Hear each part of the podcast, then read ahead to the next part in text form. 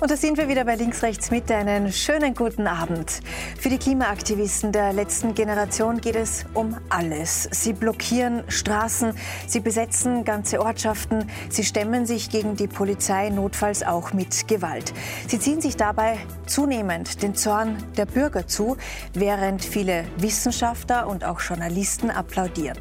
Wie radikal können die Proteste noch werden? Helfen sie wirklich dem Klima? Und was macht das mit unserer Demokratie, wenn Medien und Wissenschaft zunehmend die kritische Distanz aufgeben? Darüber reden wir heute und das sind meine Gäste.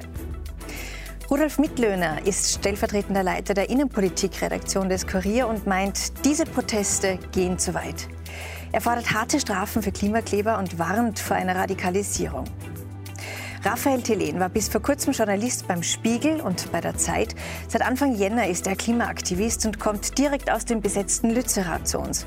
Für ihn ist das wahre Verbrechen, dass die Politik nichts gegen den Klimawandel unternimmt. Sie beobachtet die Proteste der Klimaschützer mit großer Sorge. Die ehemalige deutsche Familienministerin Christina Schröder. Die Kolumnistin sagt, in Wahrheit wollen die Klimaschützer unsere freiheitliche Gesellschaft stürzen. Ich fürchte um unsere Grundrechte. Und die Profilredakteurin Christina Hiptmeier ist zu Gast. Sie meint, man muss den Leuten auf die Nerven gehen, damit was weitergeht. Verantwortungsvolle Journalisten müssen für den Klimaschutz eintreten. Einen schönen guten Abend. Herr Mittlöhner, die Klimakleber haben diese Woche jeden Tag den Frühverkehr in Wien lahmgelegt. Es gibt äh, Videos in den sozialen Medien, die zeigen, wie Autofahrer sie ziemlich wüst beschimpfen, wie Anrainer sie zum Teil auch bespucken. Können Sie diese Reaktionen nachvollziehen? Die Wut kann ich nachvollziehen. Das äh, Bespucken geht natürlich gar nicht und jede andere Art von Gewalt geht, geht auch gar nicht. Das ist gar keine Frage. Die Wut kann ich schon nachvollziehen. Die unmittelbare erstens einmal, weil Menschen äh, gestört aufgehalten werden auf ihrem Weg in die Arbeit, äh, die Kinder in die Schule zu bringen, was auch immer. Äh, auch weil es ja unter Umständen darum gehen könnte, dass äh, Einsatzfahrzeuge behindert werden, dass auch private dringliche Fahrten äh, behindert werden etc. Abgesehen von der unmittelbaren Betroffenheit kann ich aber auch verstehen, dass es äh, vielleicht nicht aktuelle Wut, sozusagen akute Wut, aber sehr viel Sorge und Ärger gibt, äh, weil ich darin schon, und Sie haben das in der Anmoderation auch schon kurz angesprochen, weil ich tatsächlich glaube, es geht vordergründig ums Klima und mhm. darüber hinaus aber eigentlich um mehr. Um das, äh, manche spielen es ja mit offenem Visier und da muss man immer dankbar sein. Es heißt ja äh, bei etlichen System Change mhm. äh, Climate, äh, statt Climate Change. Ja. Das heißt, ich glaube tatsächlich geht es eigentlich äh, um einen Systemwandel. Mhm. Sie haben auch zuerst gesagt, es geht um alles. Mhm. Und wenn es um alles geht, wird es immer gefährlich, weil dann, das ist der Keim des Totalitarismus. Mhm. Und ich glaube, dass man da äh, sehr aufpassen muss. Ja. Ich glaube auch, dass der Begriff Aktivismus ein, gelinde gesagt, einmal sehr, sehr freundlicher ist. Ja. Bleiben wir bei diesen Aktionen noch diese Woche in Wien. Äh, bislang gibt es Geldstrafen für die Aktivisten. Sie werden nur vorübergehend äh, festgenommen. Soll das so bleiben? Ja, ich glaube schon, dass man darüber nachdenken muss, muss sich das natürlich genau anschauen und äh, prüfen, äh, dass man das auch äh, sozusagen über Verwaltungsstrafen hinaus sanktioniert weil äh, diese Verwaltungsstrafen, glaube ich, relativ harmlos sind und nachdem wir in den letzten Tagen oder Wochen schon bekannt wurde, äh, durchaus auch äh, potente finanzielle Geldgeber hinter dieser Szene stehen, äh, glaube ich, dass die nicht wirklich jemandem wehtun. Und mhm. äh, ich glaube schon, dass, ich, dass es äh, sozusagen der Staat, die Öffentlichkeit hier das Recht hat, äh, hier sozusagen äh, schärfere ja. Seiten aufzusehen. Die Politik diskutiert ja gerade diskutiert über härtere darüber. Strafen. Johanna Mikl-Leitner, genau. Landeshauptfrau von Niederösterreich, hat es angestoßen, derzeit im Wahlkampf. Dann ist ihr Anton Matle aus Tirol zur Seite gesprungen. Jetzt ja. sagt auch Bundeskanzler Karl Nehammer, ja. wir brauchen ein härteres Vorgehen. Die Rede ist von Gefängnis. Geht das zu weit? Das, äh, das muss, man sich, muss man sich dann anschauen. Es, es gibt ja auch unterschiedliche Stufen des Protests. Ja. Äh, nur für auf der Straße kleben ähm, wird, wird, wahrscheinlich wird man, wird man keine Haftstrafe verhängen können. Äh, aber wie gesagt, das ist dann, das ist dann die, die nächste Diskussion, wie, weit man gehen kann.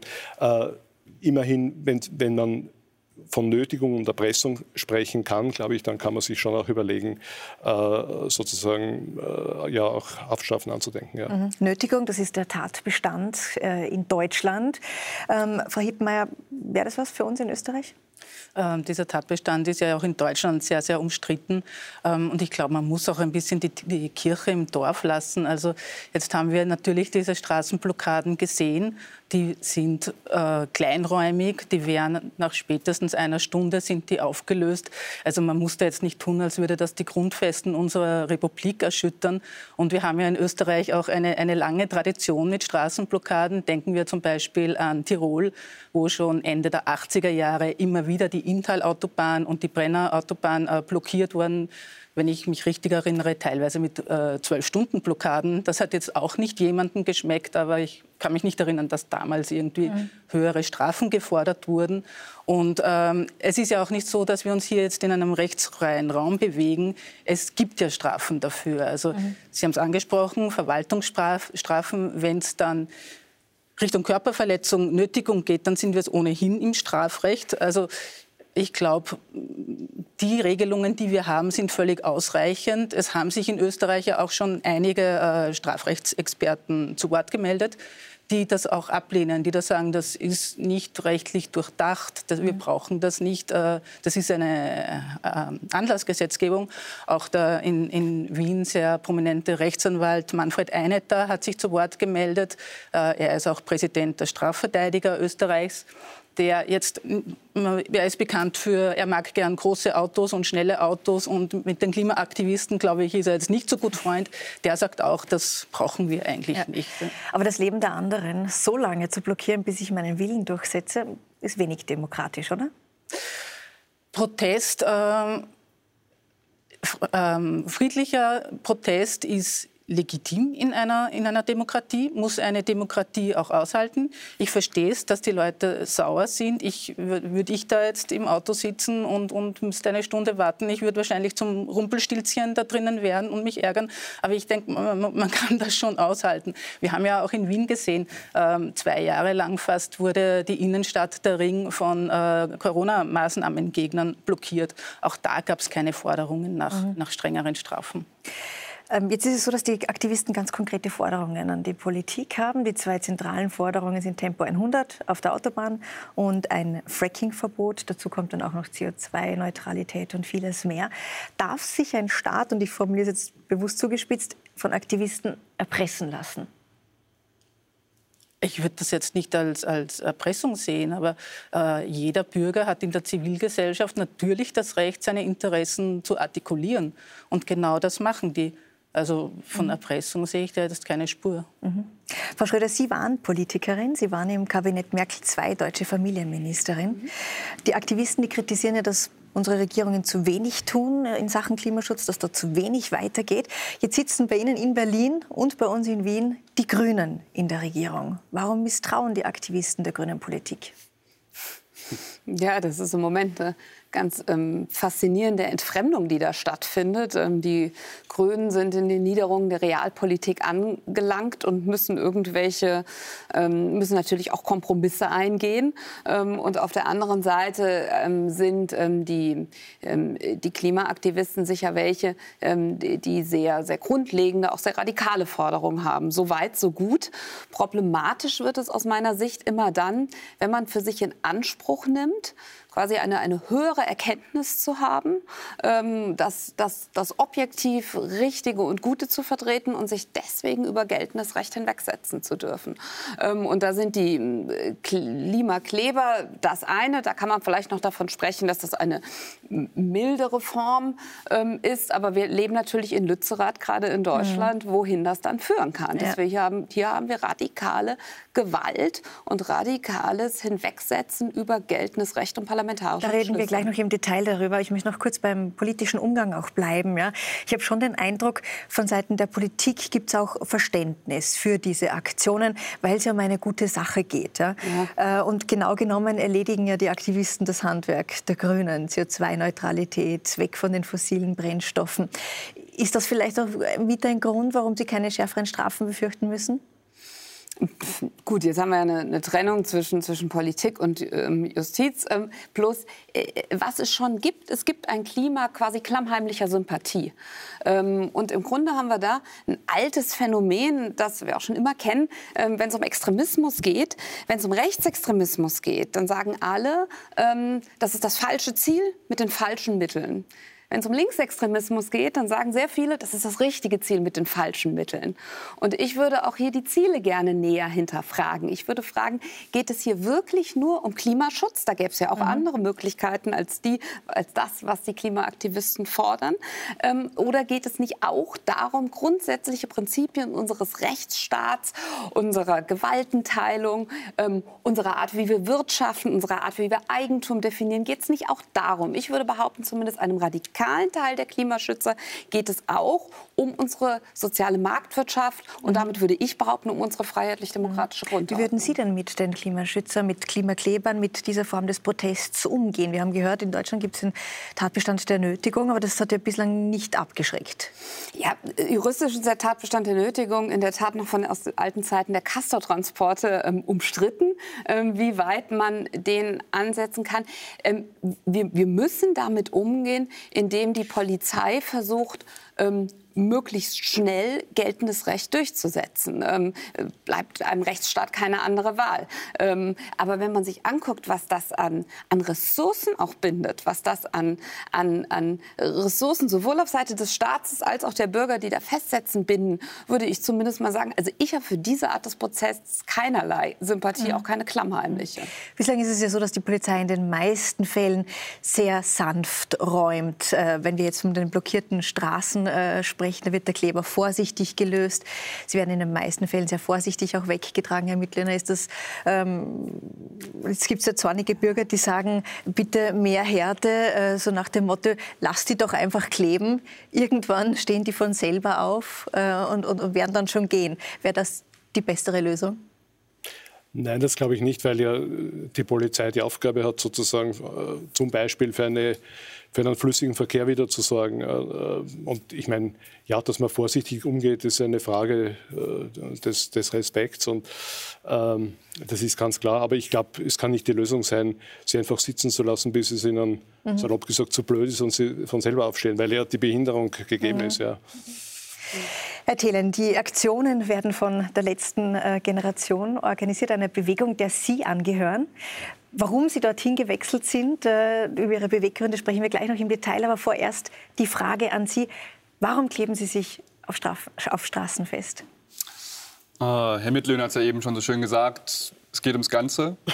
ähm, das Klima ist im Begriff zu kippen. Ich hab, war früher oft in Wien. Ähm, da war es meistens im Januar sehr kalt und ich habe Schnee gesehen. Ich habe eben noch mit jemandem gesprochen, der meinte, das Wetter ist hier ziemlich aus den Fugen. Äh, ich habe meine Mutter noch in den letzten Tagen besucht. Da kommen die Tulpen aus dem Boden mitten im Januar. Ähm, der renommierte Klimawissenschaftler Hans-Joachim Schellenhuber sagte kürzlich, es ist, als würden wir unsere Kinder in einen Schulbus stecken, der mit 98-prozentiger Wahrscheinlichkeit tödlich verunglückt. Ähm, in Pakistan hat gerade ein Drittel der Bevölkerung ihre Heimat verloren. In Ostafrika hungern so rund 28 Millionen Menschen. Im Ahrtal haben gerade 180 Menschen ihr Leben verloren in einer Überschwemmung, die in der Klimakrise, die ohne die Klimakrise so nicht stattgefunden hätte. Ähm, es geht ums Ganze. Es geht, wie Stefan Rahmsdorf, auch sehr renommierter Klimawissenschaftler, sagt, um den Kollaps unserer Zivilisation. Ähm, und deswegen ist es, glaube ich, angemessen, den normalen Gang unserer Gesellschaft zu unterbrechen. Und da würde ich Sie berichtigen wollen, die letzte Generation ist komplett gewaltfrei. Sie sagten, wir würden auch zu gewalttätigen Methoden greifen. Das tun wir nicht. Wie Sie sehen, wir kleben uns auf die Straße, wir lassen uns friedlich räumen. Selbst wenn wir getreten und geschlagen werden, wehren wir uns nicht. Wir reden gleich noch über die Ausschreitungen in Lützerath. Das, glaube ich, war da, da vorhin gemeint. Aha. Ähm Aber lassen Sie uns bei diesen Straßenblockaden mhm. bleiben. Und ähm, begonnen hat ja alles mit Farbe auf Gemälde. Mhm. Jetzt sind es die Straßenblockaden. Teilweise werden auch Reifen von SUVs aufgestochen. Das hatten wir jetzt auch in Wien vor wenigen Wochen. Ähm, Was sicherlich auch keine Aktion der letzten Generation ist. Wir haben aktuelle Umfragen in Österreich, die besagen, dass 80 Prozent der Menschen kein Verständnis haben für diese Form des mhm. Protests. Mhm. Und äh, diese Umfragen sagen auch, um die 75 Prozent haben ihr Verhalten nicht geändert. Mhm. Was bringen dann diese Aktionen? Ähm, gleichzeitig haben wir 80 Prozent, zumindest in Deutschland, die mehr Klimaschutz möchten. Und diese Aktionen, ganz ehrlich, ich habe keine Lust, mich auf die Straße zu kleben. Ich möchte auch keinen ähm, Autofahrern auf den Nerv gehen. Eines der ersten Videos, woran ich mich noch erinnere, war ein Bauarbeiter, der aus dem Auto stieg und brüllte, haut ab von der Straße, ich habe keine Zeit, ich habe keine Kohle, was mich sehr an meinen eigenen Vater erinnert hat, der Handwerker war. Und ich dachte, genau, er würde genau in dieser Situation stecken, er würde nicht ausfallen werden, aber er würde in der gleichen, Zwicke stecken, in der gleichen Zwickmühle stecken. Mhm. Deswegen habe ich Verständnis für die Wut der Menschen.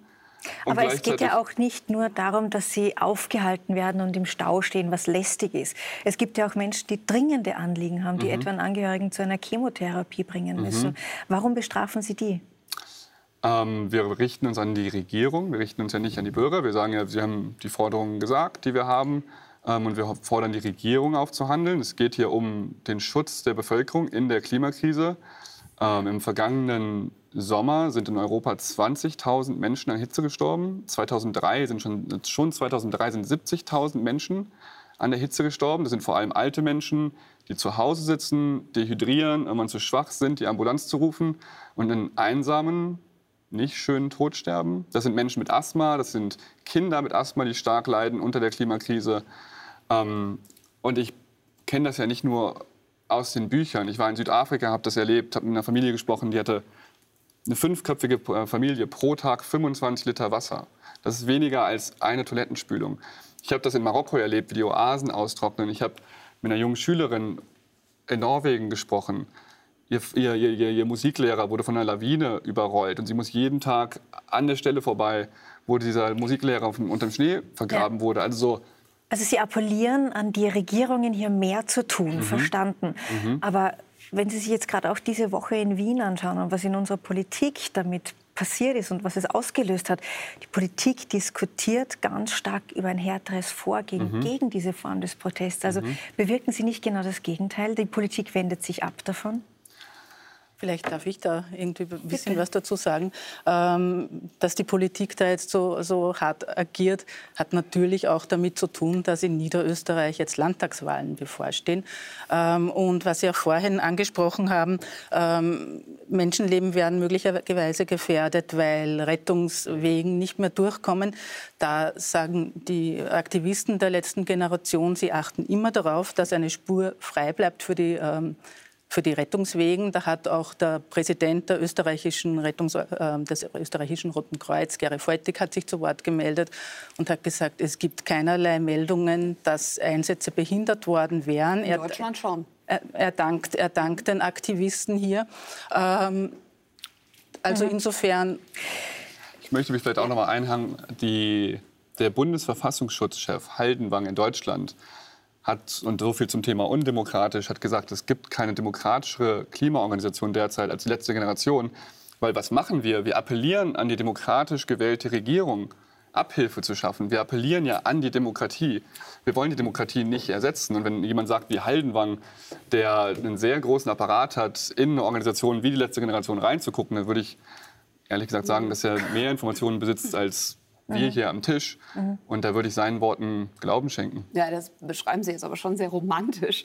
Ähm, der Punkt ist ja schon, dass Sie die ähm, ähm, Dinge, auf die sich parlamentarisch, äh, auf, auf, die Parlamente sich einigen, dass Sie die nicht respektieren. Wenn Sie sagen, Sie kommen gerade aus Lützerath, da haben wir einen parlamentarischen Beschluss, dem auch die Grünen zugestimmt haben. Da haben die Gerichte das ausgeurteilt. Und wenn man sich dagegen jetzt wehrt, dann, dann wehrt man sich quasi gegen, gegen die Grundfeste Festen unserer Demokratie, unseres Rechtsstaates. Ähm, und da würde ich dann sagen, dann können wir den Laden dicht machen. Naja, aber das ist doch immer ein Wesen der Proteste. Das kann man äh, die ganze Historie beobachten, dass sich die ähm, Demonstrantenproteste immer gegen auch bestehende Gesetze geltende Gesetze richten. Das war bei den Suffragetten so, wo es ums Frauenwahlrecht geht. Das in der amerikanischen Bürgerrechtsbewegung gegen die Rassengesetze. Also das zieht sich ja durch die Bank durch, dass das auch gegen naja. bestehende und gültige ja, Gesetze geht. Das stimmt, aber wenn sich hier jetzt zum Beispiel grüne Bundestagsabgeordnete, die selbst zugestimmt haben, ich weiß nicht, vielleicht haben sie bei der Abstimmung nicht so richtig aufgepasst, aber die selbst zugestimmt haben.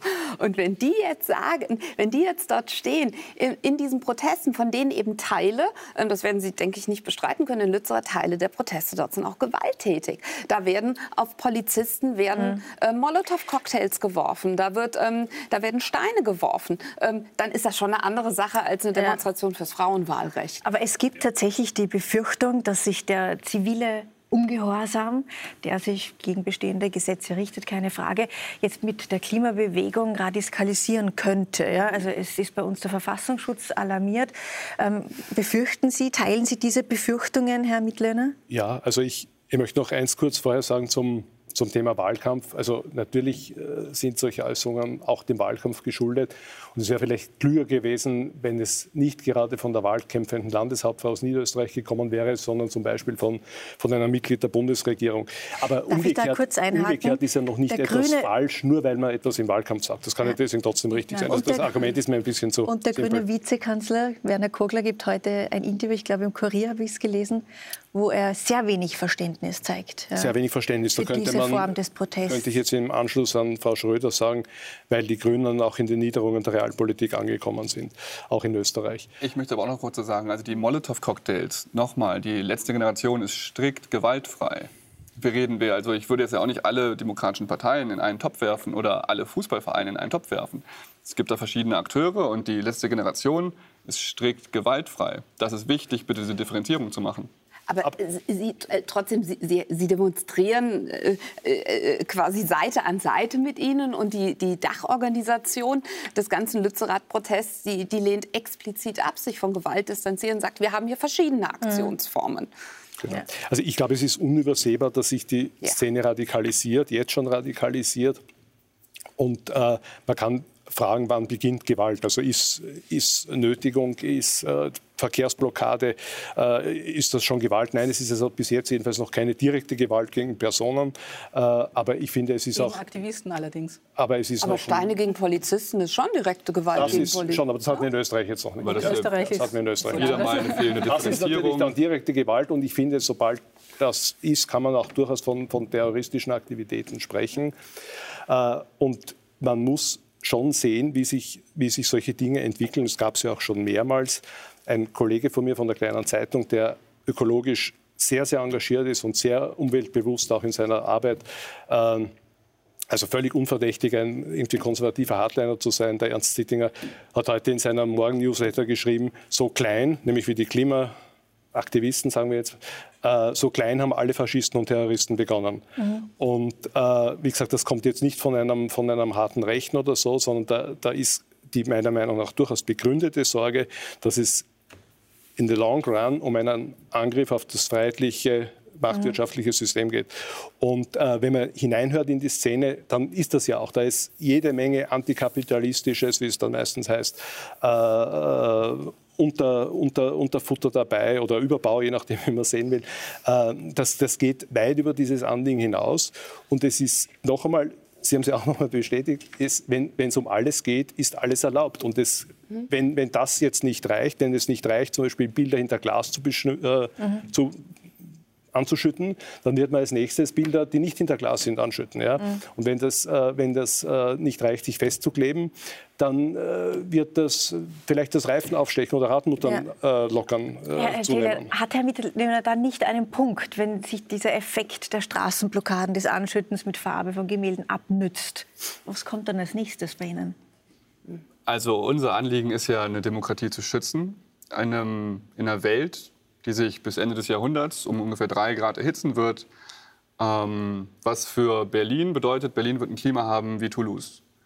Und wenn Ostdeutschland, wenn Brandenburg, wo ich viel bin, wo es eine sehr großflächige Landwirtschaft gibt, wenn das sechs Grad wärmer ist, dann wird es da nicht mehr die Möglichkeit geben, Getreide in dem Maße anzubauen. Aber und dann frage ich mich, jetzt lassen Sie mich kurz ausreden, dann frage ich mich, wie wollen wir Demokratie leben in, einer, in einem Zustand, wo die Lebensgrundlagen wegbrechen. Das, der Mittelmeerraum ist eine der am schlimmsten betroffenen Gegenden, genau wie Westeuropa, durch die Klimakrise. Ähm, 400 Millionen Menschen im Mittelmeerraum sind akut von Dürre bedroht. Die werden irgendwo hinwollen. Und ich weiß nicht, wie wir unsere Demokratie dann hier schützen. Also ich weiß nicht, ob wir hier die richtige Diskussion führen. Wir reden die ganze Zeit über Mittel und wir reden die ganze Zeit über die Klimabewegung. Warum reden wir nicht über die Klimakrise? Ich lasse Sie gerne ausreden. Ich hätte nur gerne, dass Sie auf meine Frage antworten. Mhm. Und die Frage war, wenn sich der Effekt der Straßenblockade und der jetzigen mhm. Protestformen abnützt, welche Aktionen planen Sie als nächstes? Es ist ein Kampf um Aufmerksamkeit, das haben Sie selbst vorhin gesagt. Mhm. Ähm, derzeit funktioniert das ja sehr gut ähm, mit den Straßenblockaden ich sitze hier, ich äh, kann über die Klimakrise reden. Deswegen machen wir damit erstmal weiter. Mhm. Sie kommen direkt mit dem Nachtzug zu uns. Also Sie waren im Nachtzug äh, von äh, Lützerath nach Wien. Ähm, das ist ein kleines also deutsches Braunkohledorf. Mhm. Dort sind diese Woche mehr als 1000 Polizisten aufmarschiert, äh, um es zu räumen von äh, einer Gruppe von Klimaschützern, demokratisch beschlossen, auch mit von den Grünen beschlossen. Äh, und da gab es ziemliche Ausschreitungen, vor allem gestern.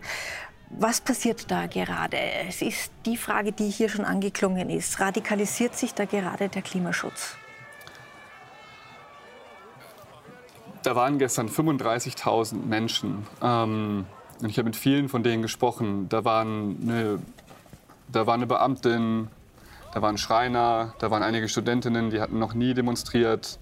Ähm, ich fand das eine sehr bürgerliche Veranstaltung. Und äh, nochmal, also ich heiße Gewalt nicht gut. Mhm. Äh, deswegen bin ich bei der letzten Generation, weil wir strikt gewaltfrei sind. Ähm, wenn da Sachen passieren, die nicht gewaltfrei sind, dann ist das nicht in meiner Verantwortung. Ähm, aber was das vor allem war, war, glaube ich, ein Zeichen an die Grünen, dass sie doch bitte wieder Klimaschutz ernst nehmen sollen und nicht so viele LNG-Terminals bauen, dass wir mittlerweile wieder zu viel Gas haben, sondern halt zusehen, dass wir unsere völkerrechtlich verbindlichen Abkommen einhalten, das Paris-Abkommen, dass wir das machen, was das Bundesverfassungsgericht am 21. April 2021 beschieden hat, nämlich Klimaschutz, dass sich daran gehalten wird. Ähm, und ich glaube, dafür sind gestern 35.000 Menschen in einer ganz, ganz, ganz, ganz, ganz großen Überzahl friedlich auf die Straße gegangen. Es kam aber auch zu Gewalt und es kam mhm. zu Ausschreitungen. Wir haben Linksradikale gesehen, Vermummte, die Antifa-Fahnen geschwenkt haben, die Polizisten Schweine genannt haben, Faschisten genannt haben, die mit Steinen und Raketen auf sie losgegangen sind. Ihre Wortführer sind Luisa Neubauer und Greta Thunberg. Sie ist extra angereist, um sie da zu unterstützen. Die haben die Polizeigewalt verurteilt, aber nicht die Gewalt in ihren eigenen Reihen. Warum nicht? Ich kann nicht für Luisa und äh, Greta sprechen. Ähm aber Sie haben jetzt auch selbst gesagt, ich bin dafür nicht verantwortlich. Sie, haben, tragen Sie nicht auch einen Teil der Mitverantwortung? Muss man das nicht auch ganz klar von sich weisen? Wenn ich in ein Fußballstadion gehe, und ich weiß nicht, wie das in Österreich ist, aber in Deutschland gibt es danach sehr häufig Ausschreitungen. Da gibt es Hooligans, die drehen in die sogenannte dritte Halbzeit.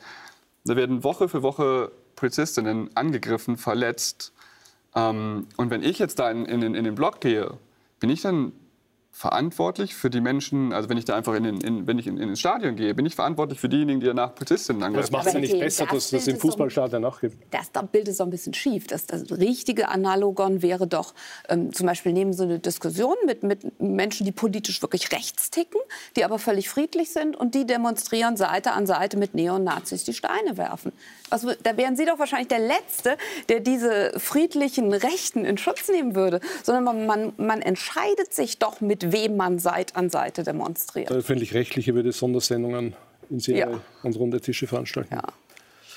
Frau Hippmeier, das hatten wir ja in Österreich, also wo äh, Rechte demonstrierten mit mhm. ähm, einfachen Bürgern, die sich dann auch nicht äh, distanziert haben.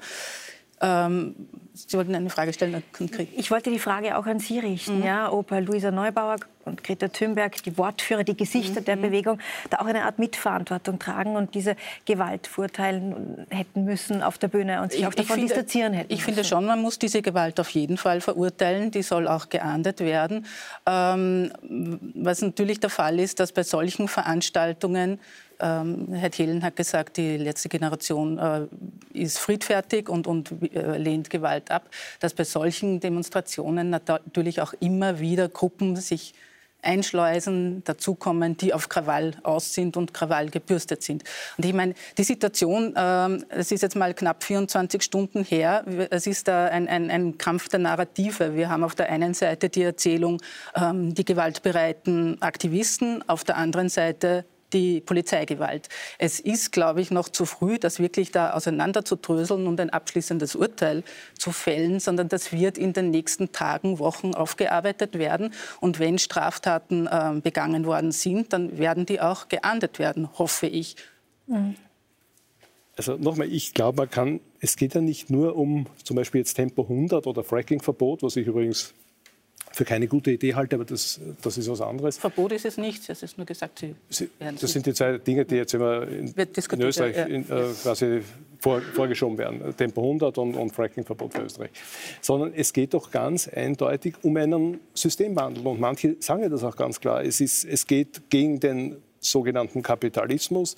Es geht äh, gegen äh, im Prinzip das, was unsere freiheitliche äh, westliche Grundordnung ausmacht. Und wenn es heißt, es geht nicht gegen die Demokratie, Nein, das ist die Frage, was, was, was Demokratie ist. Ja, es, geht, äh, es geht um Demokratie sozusagen, jedenfalls unter, unter ganz an, an veränderten Bedingungen. Ja. Es gibt ein Buch, mir fällt jetzt der Name nicht ein, von einer Taz-Journalistin, die äh, ähm, Ulrike Herrmann. Genau, die, genau. die, ja, äh, die das auch ganz klar in Interviews und auch im Buch ist es so zu lesen, sagt. Ja, äh, ihr könnt euch das abschminken. Ja? Kriegswirtschaft ist, das, äh, ist sozusagen ist unsere Zukunft. Ja?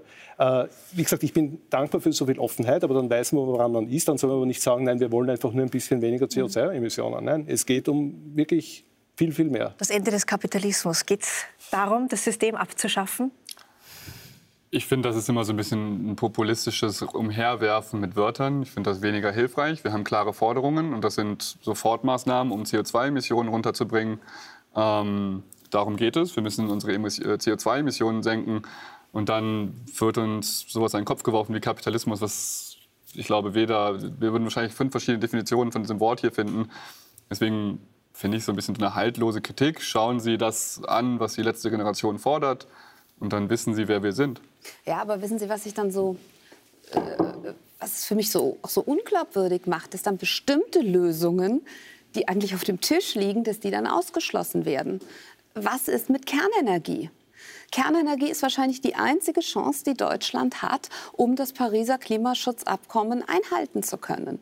Erneuerbare Energien in Kombination mit Kernenergie, das könnte die Lösung sein, die uns ermöglicht, unseren Wohlstand und unsere Freiheit zu wahren und dennoch die Klimaschutzziele einzuhalten. Und dann guckt man nach. Wir haben sehr viele Lösungen, Technologien schon seit Jahren bekannt. Man müsste sie halt auch mal einsetzen. Also ja, zum Beispiel Ker Kernkraft. Ich, mein, ich, Na, lassen Sie mich noch ich gebe Ihnen recht, ähm, was äh, Kernenergie in Deutschland die Situation jetzt in ja. der Nachbetrachtung war es wahrscheinlich doch ein Fehler, muss man sagen, Großer dass man Fehler. nicht mit dem äh, Kohleausstieg ja. angefangen hat und dann vielleicht mit der Kernenergie. Nur, nur noch mal eine Zahl, die es so deutlich macht. Das Kernkraftwerk Emsland, das wir jetzt im April abschalten wollten, allein dieses Kernkraftwerk, 16 Monate lang betrieben, würde komplett den Strom ersetzen, der, um den es um, um, um äh, bei der Kohle in Lützerath geht. Ähm, und, und wenn man das dann nicht, wenn man das ausschließen, dazu nicht breit ist, das ist meine Frage an Sie, Herr Thelen. Wären Sie denn für diesen Weg bereit? Atomkraft ist eine Hochrisikotechnologie. Ich meine, fragen Sie die Menschen in Fukushima, fragen Sie die Menschen in Tschernobyl. In Fukushima gibt es kein einziges Todesopfer durch Atomkraft, das wissen Sie. Naja, und die ganze Rein Ozean, der Ozean ist verseucht. Der Ozean ist verseucht ja. mit strahlendem Na gut, jetzt kommen Wasser. aber langsam die Krebserkrankungen dort natürlich. Ja. Die Krebserkrankungen rum um Atomkraftwerke, auch in Deutschland, die Raten, die einfach höher sind. Die, ja. Und dann gucken Sie sich doch mal Paris an, nach Frankreich an, das sehr, sehr stark auf Atomkraft setzt, wo einfach mhm. ein Großteil der Atomkraftwerke einfach nicht mehr funktionsfähig ist, weil die halt nicht gebaut sind für eine Welt, die unsicherer wird. Jetzt in der Klimakrise, die Flüsse sind zu warm durch die Klimakrise, das Kühlwasser fehlt. Und wie viele, wie viel Prozent funktionieren gerade nicht? Wie viel kann? aber trotz, obwohl angeblich so viele nicht funktioniert haben im letzten Jahr, haben die nur einen Bruchteil, einen Bruchteil der CO2-Emissionen von Deutschland. Also ich meine, man muss sich, manchmal hat man halt auch nur die Wahl zwischen, zwischen äh, problematischen Dingen. Und da, also ich, ich, ich kann einfach das, das Plädoyer für Klimaschutz nicht ernst nehmen, wenn man diese wichtige mhm. ähm, Möglichkeit ausschließt. Können Sie mir einmal kurz erklären, was eine problematische Lösung ist? Alle Dächer, zum Beispiel alle Supermärkte mit Solar abzudecken. Was, oder Parkplätze mit Ja. Solar. Was ist daran problematisch Daran genau? ist gar nichts problematisch, nur Sie können ja nicht 100 Prozent Erneuerbare machen. Ähm, Das wird ja oft so getan, als wäre das quasi die Lösung, 100 Prozent Erneuerbare. Sie brauchen bei Erneuerbaren immer, immer, immer eine Backup-Technologie. Ähm, Und diese Backup-Technologien, da stehen derzeit genau drei zur Verfügung, nämlich Gas, Kohle oder Kernenergie. Und da können wir uns eine aussuchen. Aber was ist denn kon ganz konkret Ihre Lösung, Herr Thelen? Sie wollen keine Kernenergie, Sie wollen keine Kohle, Sie wollen kein Gas. Also wie soll es denn gehen, bitte? Ganz konkret, was ist die Lösung? Ja, Sie sehen das gerade eingeblendet. Ähm, ich glaube, Ihnen fehlt da ein bisschen die technologische Fantasie. Ähm, es gibt ja mittlerweile massig Speichertechnologien. Würden wir unseren Verkehr zum Beispiel auch vom Verbrenner weg hin zu E-Autos umbauen, dann hätten wir auf einmal massig mobile Batterien, die geladen und entladen werden können äh, im, im, im Bedarfsfall. Ähm, es werden neue Batterietechniken entworfen. Also es ist ja einfach nicht wahr, dass es immer eine Backup-Lösung braucht. Es gibt ja genügend Wissenschaftlerinnen wie Claudia Kempfert, wie Volker Quaschning, die das einfach seit Jahren uns vorrechnen, dass man mit 100 Waren- 100% Erneuerbaren das Land versorgen könnte. Und es ist ja spannend, 2000 Deutschland war ja mal Vorreiter bei der Energiewende. Ähm, wir hatten den größten Zubau, wir waren berühmt für unsere Technologie. Was ist passiert? Damals haben die großen fossilen Konzerne wie RWE sehr viel Lobbyarbeit dafür betrieben, sehr, sehr viel Geld ausgegeben, um diese Energiewende kaputt zu machen. Und das lässt sich alles mittlerweile nachlesen, wie Mitarbeiter von RWE ganze Gesetze geschrieben haben fürs Wirtschaftsministerium. Und die Architekten, die damals die Energiewende sich ausgedacht haben, sagen, wir könnten mittlerweile unsere Energie komplett aus Erneuerbaren beziehen. Wir machen das aber nicht. Nee, da- da- ähm, sorry. und das ist ja auch, und ich meine, wenn Sie jetzt von Atom reden, das ist ja auch spannend, wie viel Geld so aus bestimmten Richtungen gerade wieder dafür ausgegeben wird, um diese Atomargumente nach vorne zu bringen, die ich eigentlich für glaubwürdig halte. Ich glaube, das, ist, das sind Konzerninteressen, die da gepusht werden. Natürlich will RWE nicht von seinen Kohlekraftwerken, natürlich wollen die Atomkonzerne nicht von ihren Atomkraftwerken lassen. Ich glaube, das ist vor allem eine Frage, wer daran verdient. Also Moment 100 Prozent Erneuerbare, ohne dass wir Strom aus dem Ausland beziehen, ist im Moment noch absolut unmöglich. Ähm, äh, ich ich wäre froh, wenn wir bei der Speichertechnologie so weit wären. Manche Physiker sagen, da wird es auch physikalische Grenzen geben. Aber auf jeden Fall sind wir noch lange nicht dort. Schauen Sie mal, die, die, eine der größten Batterien, die wir überhaupt weltweit haben, die ist in Australien. Und die, die kann so viel speichern, ähm, das würde gerade mal in Deutschland in, einem, in einer Nacht 40 Sekunden ersetzen können an, an dem, was wir da brauchen. Also da sind wir noch weit, weit entfernt. Aber selbst sind wir mal so optimistisch, dass wir in 20 Jahren so eine Speichertechnologie haben. Was ist der Weg dorthin? Dann sind wir wieder bei Kohle, Gas Ja. oder Kernenergie. Deutschland hatte gehofft, das billige Gas aus Russland wird es richten. Jetzt fällt das weg. Was machen wir Der jetzt? Ich deutsche eine Antwort. Wirtschaftsminister, ein grüner Robert Habeck, sagt, Ja. er braucht diese Kohle in Lützerath, um Ja. die Gaslücke zu schließen. Aber das ist doch bitter. Warum denn nicht Kernenergie statt Kohle? Da könnten wir uns, also dass die Kohle die schlechteste Wahl ist, darauf könnten wir uns hier ja vielleicht sogar einigen. Warum glauben Sie nicht? Glauben Sie ihm nicht? Warum wir auf Kohle setzen sollten? Warum glauben Sie nicht, wenn Robert Habeck sagt, er braucht diese Kohle in Lützerath, um die Gaslücke Ich zu glaube schließen? ihm da auch nicht. Auch. Auch da wieder, glaube ich, habe ich einfach einen anderen Ausgangspunkt. Die Klimakrise tötet schon heute massenhaft. Auch die Umweltverschmutzung, die von Kernkraft, von Kohle ausgeht, tötet Menschen, tötet Umwelt, tötet im globalen Süden noch weit mehr als im globalen Norden. Aber nochmal, auch in Europa sind vergangenes Jahr im Sommer 20.000 Menschen gestorben. Eine Diskussion, die nicht geführt wird, wird, warum sparen wir nicht mehr Energie, Effizienz, Häuser sanieren, kleinere Autos, ähm, E-Auto und, und, und. Also wir könnten ja auch einfach eine andere Diskussion führen von, naja, man sagt dann Suffizienz, ähm, wo wir nicht weniger haben müssen, aber das, was wir haben, effizienter nutzen.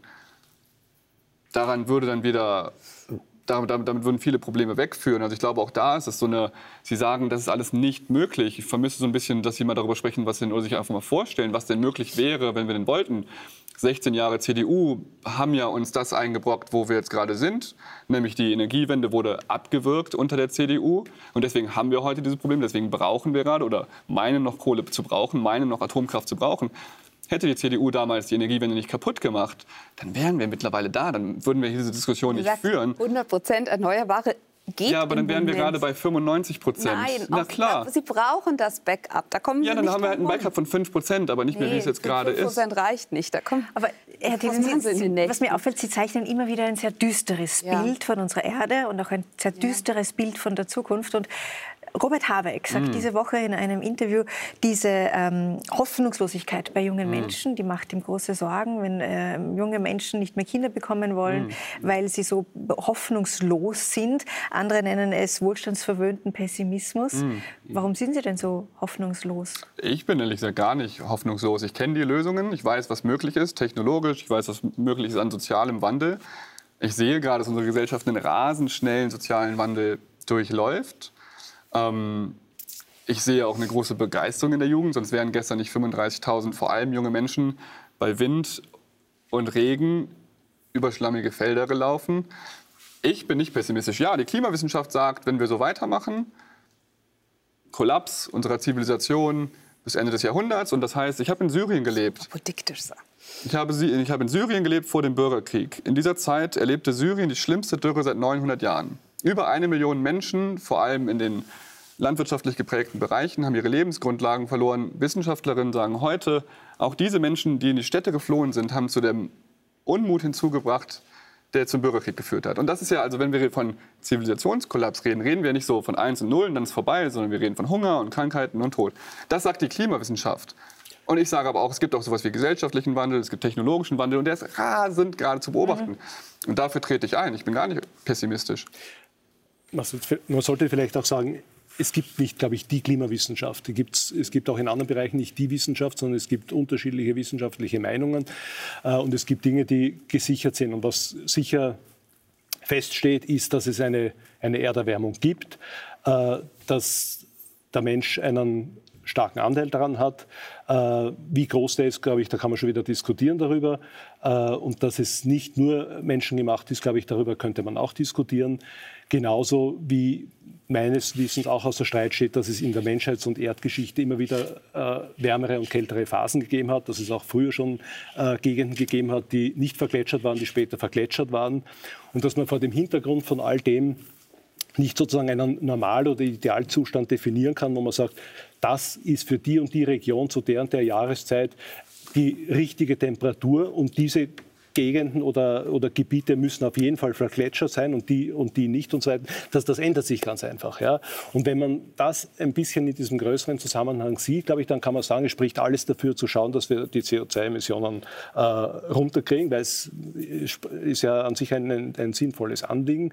Aber es glaube ich, wirklich keinen Grund zu, zu Klimapanik, sondern es gibt einen guten Grund, äh, dass es auch diesmal so sein wird wie immer in der Menschheitsgeschichte, dass uns Innovation, Zukunftszuversicht, äh, sage ich einmal, äh, Technologie äh, weitergebracht haben und äh, die Probleme gelöst haben. Und aufs, aufs Ganze nimmt alles nur in allem sozusagen, ist, ist, ist die Menschheitsgeschichte eine, eine riesen Erfolgsgeschichte. Ja? Und ich habe überhaupt keinen Grund anzunehmen, warum das nicht auch diesmal gelingen sollte. Die Frage ist halt auch, was diese... Hochkulturen, die untergegangen sind, wissen ja. wir aus der Geschichte, aus diversen Gründen.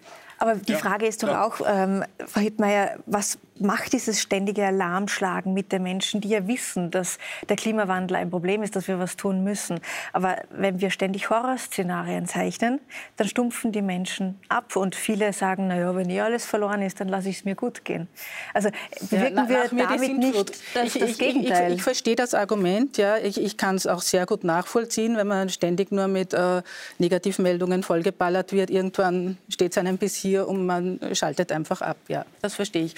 Ähm, was aber, glaube ich, schon wichtig ist, ähm, es geht da immer um Klimaalarmismus, Klimapanik nennen Sie es. Die Wissenschaft ähm, rechnet natürlich auch in, in Szenarien. Sie, wenn sie in die Zukunft blicken will, dann hat sie keine andere Chance. Sie muss Modellrechnungen anstellen. Da rechnet man ein Best-Case-Szenario, ein Worst-Case-Szenario und noch was dazwischen.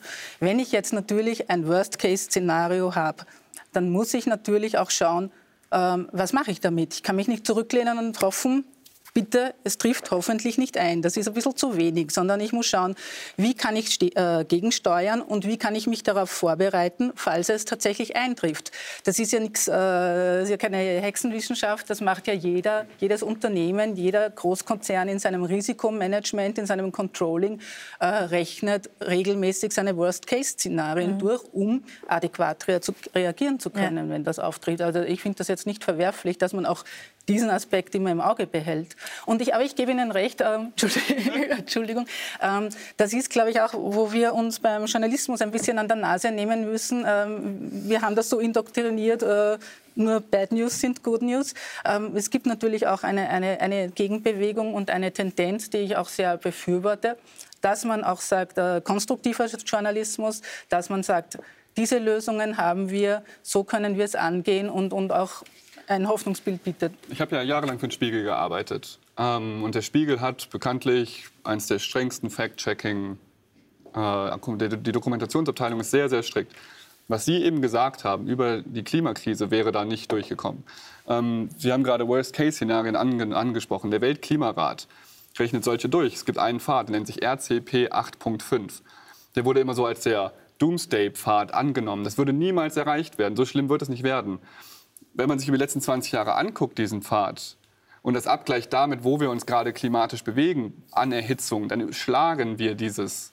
Wir sind die ganze Zeit schlimmer als das schlimmst angenommene Szenario. Das heißt, die Klimawissenschaft, und das ist der Weltklimarat, das sind dreieinhalbtausend Wissenschaftlerinnen, die alles gegenchecken. Das ist einfach faktisch gesichert. Nein. Tatsächlich ist es so, dass sich äh, immer mehr Wissenschaftler auf die Seite der Aktivisten schlagen. Das haben wir jetzt gerade diese Woche auch in Wien erlebt. Äh, die sind gemeinsam mit den Aktivisten auf die Straße gegangen. Und das schauen wir uns jetzt mal gemeinsam an. Immer aufsehenerregendere Aktionen der Klimaaktivisten halten die Menschen in Österreich und Deutschland in Atem. Diese Woche klebten sie sich an wichtigen Wiener Knotenpunkten auf die Straße und blockierten den Verkehr. In Nordrhein-Westfalen besetzten sie das kleine Dorf Lützerath. Immer mehr Menschen reagieren darauf mit Unmut. Viele Wissenschaftler hingegen stärken den Aktivisten den Rücken. Unverantwortlich ist es also nicht, Straßen zu blockieren, sondern ein Klimaschutzgesetz zwei Jahre lang zu blockieren, ohne Ende in Sicht. Wir müssen den Klimawandel ernst nehmen, wir müssen viel entschiedener handeln. Die Klimaaktivisten berufen sich gerne auf die Wissenschaft und wollen ihre Forderungen damit als alternativlos untermauern. Dabei gibt es auch Wissenschaftler mit abweichenden Meinungen. Jochem Marotzke, einer der Leitautoren des Berichts des Weltklimarats IPCC etwa. Er warnt vor zu viel Alarmismus und kritisiert, Viele wissenschaftlich fundierte Zweifel an Horrorszenarien würden immer wieder ignoriert. Das ist nicht besser als das, was die Klimawandelleugner machen, nämlich Argumente einfach auszublenden. Herr Thielen, Sie haben gerade vorhin den Weltklimarat zitiert. Äh, Jochen Rotzke ist einer der Leitautoren des Berichts. Warum vertrauen Sie nicht auch auf seine Expertise? Warum wird die ignoriert? Ich kenne Herrn Marotzke nicht, aber ich weiß, ähm, ich kenne die Studien, die der Weltklimarat anfertigt. Wie gesagt, das sind dreieinhalbtausend äh, Wissenschaftler, die diese Berichte anfertigen. Die sind gefact-checkt, die sind peer-reviewed. Ähm, und da ist jetzt ein Kollege, der was anderes sagt. Ähm, auch im Journalismus ähm, nennen wir das False Balance. Da sind dann dreieinhalbtausend Kolleginnen, die eine Sache sagen, Wissenschaftler, und dann wird ein Kollege zitiert, der was anderes sagt. Und auf einmal wirkt es so, als gäbe es da verschiedene Seiten, verschiedene Meinungen. Dabei ähm, ist das genau das etwas, was fossile Konzerne über Jahrzehnte jetzt gemacht haben. Der Konzern British Petrol wusste schon 1981 in internen Studien, haben die sehr genau vorausgesagt, was heute passieren wird mit der Klimakrise. Sie sagten, Zitat, ähm, das Verbrennen fossiler Brennstoffe wird katastrophale Auswirkungen haben. Heute sehen wir diese katastrophalen Auswirkungen. Die haben diese Studien damals verschwinden lassen und sehr viel Geld in Lobbyismus investiert, um ihre Profite zu sichern. Und dafür wurden dann auch immer wieder Wissenschaftlerinnen beauftragt, gefälschte Studien anzufertigen. Und das ist ähnlich wie beim Rauchen. Jahre, jahrzehntelang war ja unklar, ob jetzt Rauchen wirklich krebserregend ist. Obwohl die Studienlage klar war, war auch in Zeitungen, wurde immer wieder gesagt, könnte sein, könnte nicht sein. Viele, viele, viele Menschen sind wegen Rauchen an Krebs gestorben. Und heute sehen wir das wieder in der Klimakrise. Die Klimakrise ist akut da. Jetzt gerade ganz aktuell, Herr Thielen, mhm. seit äh, der Corona-Pandemie, dass es nicht die Wissenschaft gibt, mhm. dass Wissenschaft von ähm, Widerspruch lebt, dass mhm. Wissenschaft sich ständig weiterentwickelt, auch von Falsifizierung lebt. Ja? Und ein bisschen hat man schon äh, den Eindruck, es ist wie ein Déjà-vu, wie bei Corona, Absolut. wird hier nur einer Seite zugehört. Absolut. Ich darf auch was zum, oder ich habe zum Herrn also, Marotz gesagt. Ja, aber genau das, äh, dieses Déjà-vu habe ich gerade. Es ist genau wie in der Pandemie. Es wird behauptet, dass es angeblich äh, die Wissenschaft gäbe, die etwas sage. Ähm, und dann wird, die, wird möglichst apokalyptisch, möglichst panisch, ähm, werden Szenarien beschrieben, um dann einen, einen Boden dafür zu bereiten, möglichst weitreichende Grundrechtseinschränkungen, sowas in der Pandemie durchzudrücken. Und ich bin der festen Überzeugung, es wird auch hier letztlich um Grundrechtseinschränkungen gehen. Denn wenn Sie jetzt sagen, wir brauchen mehr Effizienz, mehr Effizienz ist prima, bin ich sofort dabei. Aber tun wir doch nicht so, dass wir, wenn wir keine, wenn wir technische Lösungen nicht wollen, keine Kernenergie, kein CCS, dann wird es darauf hinauslaufen, dass wir die Grundrechte massiv einschränken müssen. Dann wird es um die Frage gehen, wie wir leben, wie wir arbeiten, wie wir wohnen, wie wir uns fortbewegen, was wir essen. Ich glaube, das sind die Ansätze der CDU. Ja, die CDU hat immer ja, lassen, sehr... Lassen Sie mich schon mal meinen Punkt machen. Da wird es dann mit massiven Verboten, das ist, mhm. wird es laufen und dass jetzt schon zum Beispiel ähm, die, der Vorschlag ähm, diskutiert wird, ein persönliches ähm, CO2-Budget pro Person zuzuteilen und zu sagen, ähm, wer darüber hinausgeht, der darf halt nicht mehr reisen, der darf halt nicht mehr Auto fahren. Hier geht es um massive Grundrechtseinschränkungen. Ich glaube, das wird äh, ähnlich wie in der Pandemie laufen hier ähnliche Mechanismen. Kann man bei Frau Herrmann alles nachlesen im Prinzip. Sie sagt das auch ganz offen, dass das in diese Richtung gehen muss. Noch einmal, wenn es genau. um alles geht, ist alles erlaubt und wenn die Demokratie nicht damit kompatibel ist mit dem als höher erkannten Ziel, dann hat auf gut Wienerisch gesagt die Demokratie Pech gehabt. Mein so, Ansatz wäre ein anderer. Ähm, mhm. Aber nochmal zu Corona und der Wissenschaft. Das war eine dynamische Lage, es war ein unbekanntes Virus. Da wurde day to day musste daran geforscht ja, werden. Die Klimawissenschaft. Jahre lang. Ja, die aber Klimawandel ist auch dynamisch alt. und aber etwas, was uns in Jahrzehnten betreffen wird. Ja, aber, aber, da wird seit Jahrzehnten geforscht. Ja. Das ist ja eine viel gesicherte aber das ist jetzt die Mehrheit Basis. das Worst-Case-Szenario für das, für, das, für das hält, auf das es hinaus Nein, das habe ich nicht gesagt. Es gibt den RCP 8.5, ja. das ist das, das schlimmstmögliche Szenario. Genau. Und die Daten, wenn wir jetzt rückblickend sehen, sind schlimmer als das, was angenommen wurde. Also wir, wir schlagen dieses schlimmste Szenario. Ähm, und nochmal zu den Grundrechte-Einschränkungen. Ich denke nicht, dass und ja. Ich weiß nicht, ob Sie Fleisch essen. Ich bin lange nicht mehr in Wien gewesen. Wir können nachher gerne in ein gutes Wiener Schnitzel-Wirtshaus äh, gehen. Ich würde mich total freuen. Ich esse gerne mal Fleisch. Ich fahre auch gerne in Urlaub. Ich glaube, was viel interessanter ist, sind solche Sachen wie das oberste 1%, die Leute, die mit Privatjets durch die Gegend fliegen, die Leute, die einen sehr großen CO2-Fußabdruck haben. Das reichste 1% emittiert 15% aller CO2-Emissionen. Die Yacht von Roman Abramowitsch produziert in einem Jahr so viel CO2 wie ich in 52.000 Jahren. Das sind doch Emissionen, da kann man relativ leicht rangehen. Und da braucht es nicht große naja, irgendwie. Die haben Grundrechte, die, die reichsten. Aber, die, aber Grundrecht auf was? Also in Deutschland gibt es auch im, im, im, im Grundgesetz. Handlungsfreiheit. Mhm, Im Grundgesetz. Auf naja, aber hier geht es ja erstmal um Eigentum. Ne? Ja. Genau, ähm, aber da kann man ja besteuern, da kann man, also besteuern ist ja, nicht, oder? Dann werden sie aber ganz schnell, ich glaube auch, erstmal wird es dahin laufen, das mhm. ganz teuer zu machen. Mhm. Dann wird aber schnell die Debatte kommen, es kann doch nicht sein, dass die Reichen es sich weiter leisten können und die Armen nicht. Und deswegen, das prognostiziere, das ist toll, das nennt sich Gerechtigkeit, das prognostiziere Fairness. ich Ihnen, ja, das finde ich nämlich auch berechtigt, diesen Punkt. Mhm. Das prognostiziere ich Ihnen und deswegen wird man dahin kommen, dass man sagt, okay, ähm, Geld darf keine Rolle spielen, wir teilen einfach feste Budgets zu und wir machen feste Grenzen, wie gesagt, wie man wohnt, was man isst, wie man sich fortbewegt. Das ist meine Sorge, dass wir ähnlich wie in der Pandemie, dass wir massive Grundrechtseinschränkungen äh, brauchen werden, wenn wir wirklich keine Breakthrough-Technologie haben. Und da würde ich den Vorwurf formulieren, die wird äh, nicht gewollt verhindert, Ad 1. Und wenn wir Ad 2 daran festhalten, dass die nationalen Klimaschutzziele auch wirklich national erbracht werden müssen. Ich glaube, ähm, wir müssen hin zu einem weltweiten Emissionshandel über alle Sparten. Es ist dem Klima nämlich ziemlich schnuppe, ob wir das CO2 in Deutschland oder anderswo auf der Welt mhm. einsparen. Und da wieder, also es gibt es sehr leicht, Emissionen in Deutschland einzusparen, nämlich da, wo sie entstehen. Und das sind vor allem die Luxusemissionen. Die zu kürzen wäre, glaube ich, erstmal kein Problem. Und natürlich brauchen wir mehr Technologien, aber diese, diese individuellen CO2-Budgets habe ich noch nie gehört. Das klingt auch wie ein bisschen. Schellenhuber, ist doch gerade jetzt. Aber wie soll man das denn zum Beispiel? Wie soll drei das Tonnen pro Person will er festlegen. Nee, das ist das, was das Klima ertragen würde, aber es lässt sich ja gar nicht Ja, nachvollziehen. ja, aber das ist also, ein, ein Vorschlag, der ernsthaft diskutiert wird. Und das zeigt meines Erachtens, nicht. wo es hingeht. Ja. Herr Thielen, Sie ähm, waren bis vor kurzem Journalist. Ich möchte gerne äh, zum Ende der Sendung dann noch kurz äh, darauf zu sprechen kommen. Uns läuft ein bisschen die Zeit davon. Und ähm, Sie waren beim Spiegel, Sie waren bei der Zeit, zwei renommierte Zeitungen. Ähm, und haben dann ihren Job erst Anfang Jänner an den Nagel gehängt. Sie sagen selbst, äh, Sie wollten nicht mehr nur über den Klimawandel schreiben. Warum trauen Sie denn den beiden Zeitungen nicht zu, journalistisch sauber über den Klimawandel zu berichten? Ähm, sauber, ja. Also wahnsinnig tolle Magazine. Die Zeit, der Spiegel machen ganz, ganz tolle Arbeit. Ähm, vor allem in den Bereichen Demokratie, Menschenrechte hat man immer wieder gesehen, wenn ein Politiker oder ein Konzern gegen in diesen Bereichen sich fehl verhält, dann kommt der Spiegel, dann kommt die Zeit und zeigt die rote Karte. Ähm, und ich habe auch das Netzwerk Klimajournalismus Deutschland mitgegründet. Und eine unserer Forderungen war immer, genau wie Demokratie und Menschenrechte nicht Themen sind, sondern eigentlich in Dimensionen jedes Thema. Und da auch wieder der Fußball. Nehmen Sie Katar. Natürlich haben wir über Menschenrechte berichtet, über die Demokratiedefizite in diesen Ländern.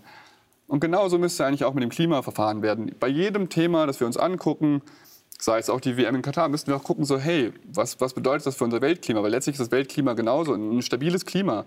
Ist ja laut Bundesverfassungsgericht in Deutschland genauso ein Grundrecht wie Demokratie und Menschenrechte. Und das war einfach mein Gefühl, dass das nicht genügend gemacht wird. Aber ist es die Aufgabe von Journalismus, den Kampf um die Weltrettung anzuführen?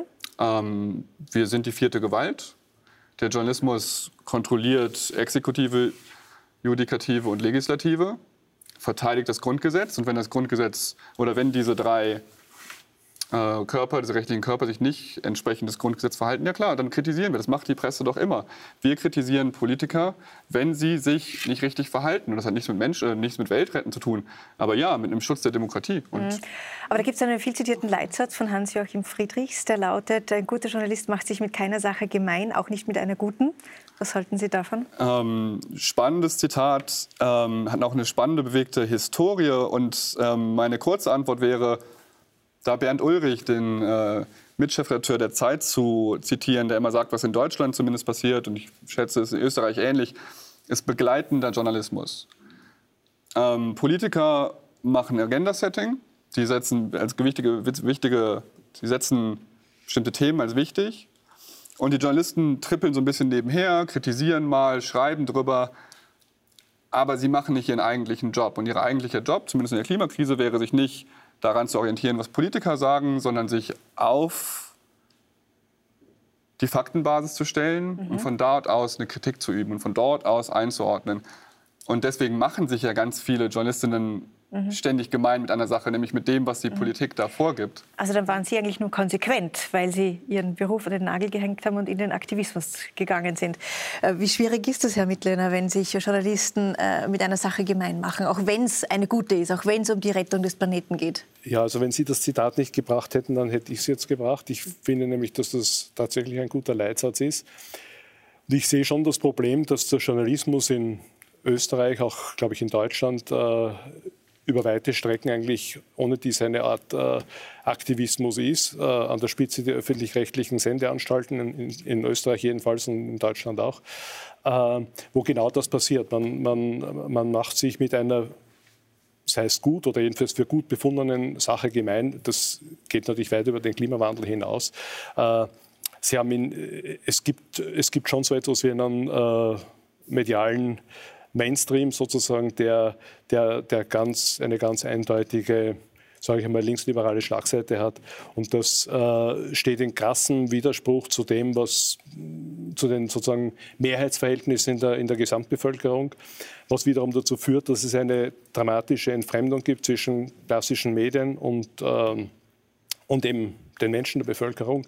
Äh, die auch damit zu tun hat, natürlich nicht nur, es hat mit Digitalisierung und solchen Dingen auch zu tun, ein anderes Nutzerverhalten, aber es, das gibt es ganz stark und das ist sozusagen ein, ein hausgemachtes Problem.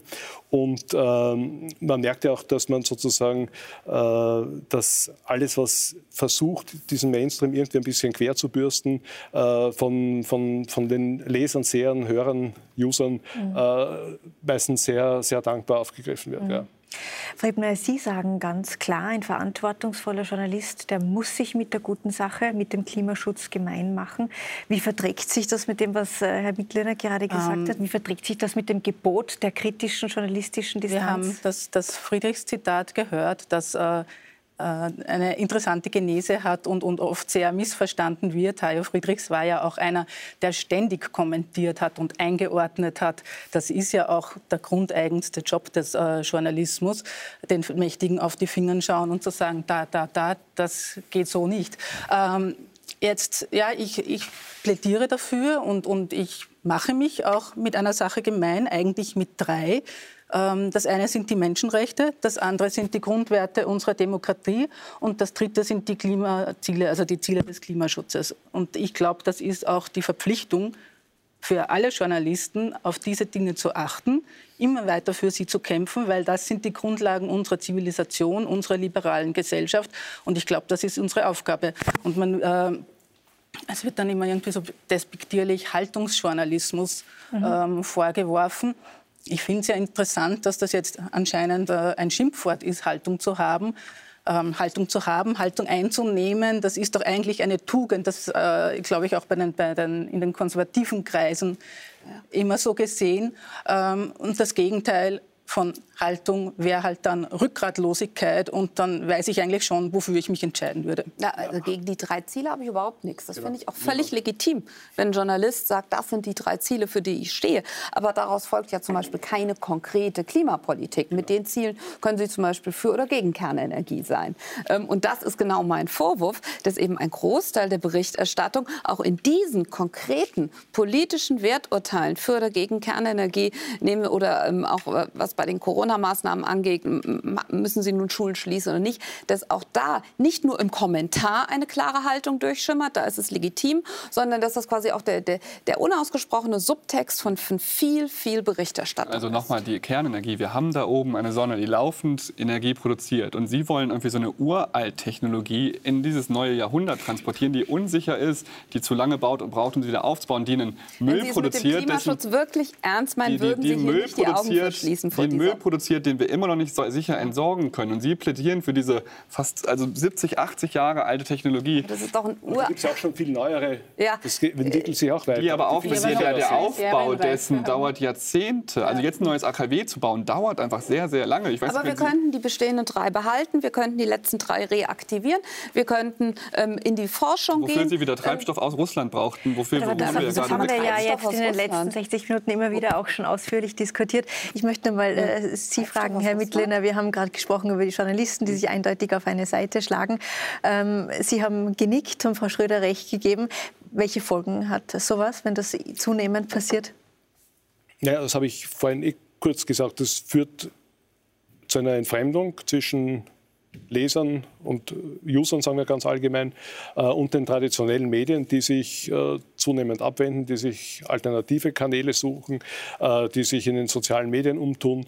Ähm, das ist insgesamt keine, keine, keine positive Entwicklung. Ich wollte nur sagen zu, zur Haltung. Es ist so, mit der Haltung ist es genauso wie auch mit den anderen Begriffen, die Sie genannt haben. Es ist natürlich, ich kenne überhaupt keinen Journalisten und auch sonst eigentlich persönlich niemanden, der gegen Menschenrechte wäre. Es geht doch immer um die Konkretisierung um die Interpretation, um die, um die konkrete Auslegung. Genauso wie, wie kein Mensch äh, für, für Armut ist, sondern es geht doch immer darum, wir diskutieren, da fängt, dann, da fängt, der Journalist, ja fängt der Journalismus an und die Politik, äh, wie, wie erreiche ich bestimmte Ziele? Also wie kann ich zum Beispiel Armut bekämpfen oder wie kann ich Klimaziele erreichen oder Emissionen senken, wie, was heißt konkret Menschenrechte. Ja? Und mit der Haltung ist das auch so eine Sache. Äh, ich hoffe, dass es sehr viele Menschen gibt und Journalisten, die Haltung haben, Politiker und hoffentlich auch ganz viele normale, wenn man es will, einfache Bürger. Ähm, nur Haltung ist ja in dieser Diskussion ein Kampfvokabel geworden. Haltung ist immer das, was man für sich in Anspruch nimmt und den anderen dem anderen abspricht, dem Mitbewerber oder, oder Konkurrenten. Wenn, ich, wenn ein Politiker, wie wir das in Österreich auch hatten, zum Beispiel mit Haltung wirbt, will er ja sagen, sozusagen, der, der Mitbewerber hat diese Haltung nicht. Äh, wenn ich als Journalist sage, wir, wir, zeigen, oder eine Zeitung, ein Medium, was auch immer sagt, wir zeigen Haltung, äh, heißt das, schwingt da was anderes mit, dann heißt das, man spricht das dem anderen ab. Das ist ein, im Prinzip eine moralische Überhöhung sozusagen der eigenen Position und das lehne ich lehne ich definitiv ab. Vielen Dank für das Schlusswort. Wir sind leider am Ende unserer Sendezeit. Ich bedanke mich für die Diskussion heute Abend und bei Ihnen zu Hause fürs Zusehen. Nächsten Sonntag begrüßt Sie hier wieder Michael Fleischacker. Ich wünsche Ihnen bis dahin eine gute Zeit, eine gute Woche und jetzt eine gute Nacht. Auf Wiedersehen.